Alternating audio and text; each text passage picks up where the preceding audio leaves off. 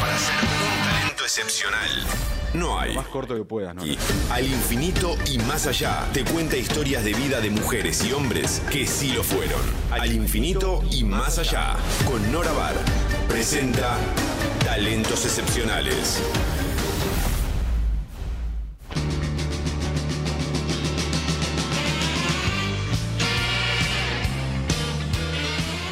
Muy bien, Nora, ¿y a quién tenemos hoy en Talentos Excepcionales para sorprendernos y aprender como siempre con cada una de estas historias? Hoy, Sebastián, vamos a recordar a Leibniz, Gottfried Wilhelm Leibniz, nacido en Leipzig, Sajonia, Alemania, en julio de 1646, hace nada menos que 378 años.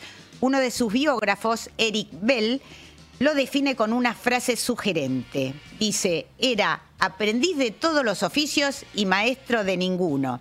Ocurre que, si bien se lo conoce mucho como matemático, ese fue solo uno de los campos en los que Leibniz se destacó y demostró su talento. Las leyes, la religión, la política, la historia, la literatura, la lógica y la filosofía también le deben aportes importantísimos porque lo consideran una mente universal, al mismo nivel de Leonardo o de Newton.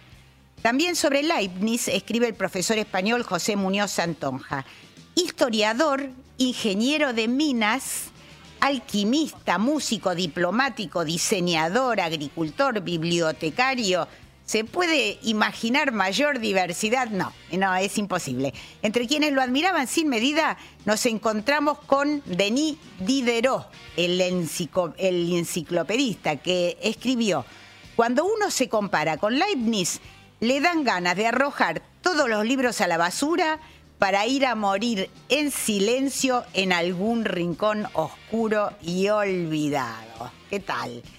Pero además de admiradores, Leibniz también tuvo oponentes. Un enemigo con pergaminos fue el célebre filósofo Voltaire, eh, que llegó a decir que muchas de las ideas de Leibniz invitaban a la risa y que eran absurdas y sin sentido. Bueno, se ve que la posteridad lo desmintió.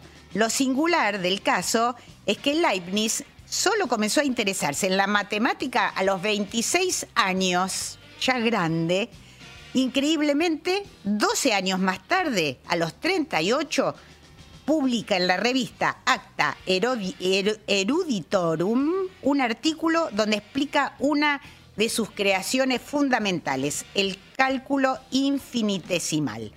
Yo no lo puedo explicar, pero aquí otro de sus biógrafos escribió, Clifford Pickover, el cálculo infinitesimal puede utilizarse como herramienta para explicar la estructura del arco iris. Nos enseña cómo ganar dinero en la bolsa, ayuda a guiar una nave espacial, realiza pronósticos meteorológicos, predice el crecimiento demográfico, diseña edificios y analiza la propagación de enfermedades.